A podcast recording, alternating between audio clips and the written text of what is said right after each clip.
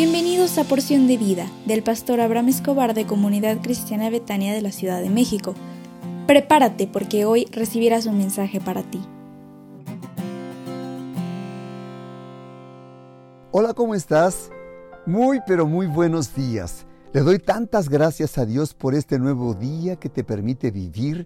Yo te pido, agradecele a Dios con todo tu corazón por la bendición que tienes de vivir.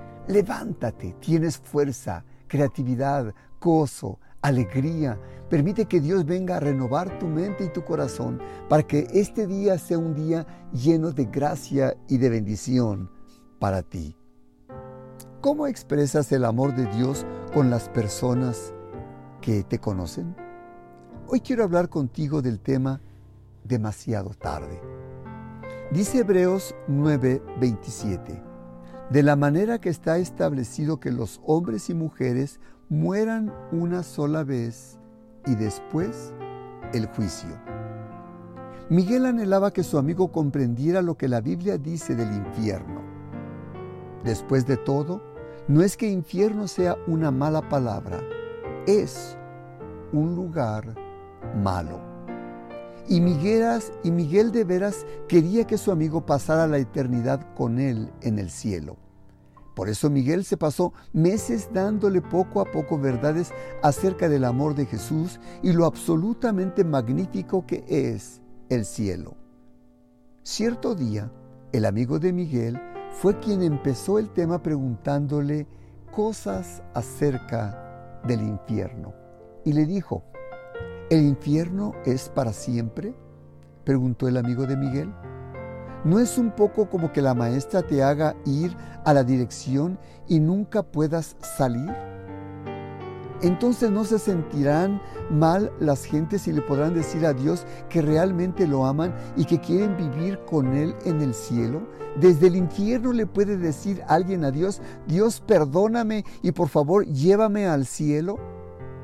¿No sucederá que Dios los sacará del infierno y los dejará que entren otra vez al cielo? Muchos piensan que creer en Dios es como entregar tarde una tarea escolar, más vale tarde que nunca. Pero no es así. No porque Dios quiera impedir que los seres humanos vayan al cielo.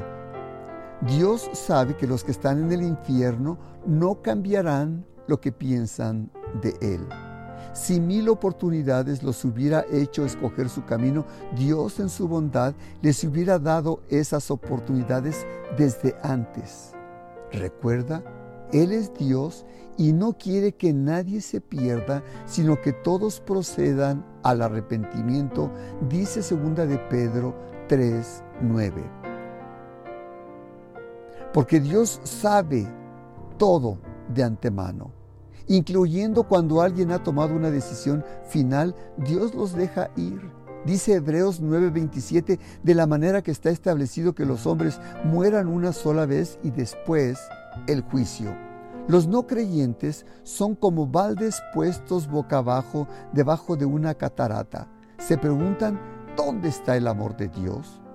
Pero no están dispuestos a dar la vuelta a su corazón y dejar que la cascada del amor ilimitado de Dios llene la vida de ellos. El amor de Dios es un torrente que corre a borbotones, pero la gente que está en contra de Dios no siente ni una sola gota. Y el infierno es para las personas que no quieren sentir el amor de Dios. El infierno es para aquellos que no quieren nada con Dios.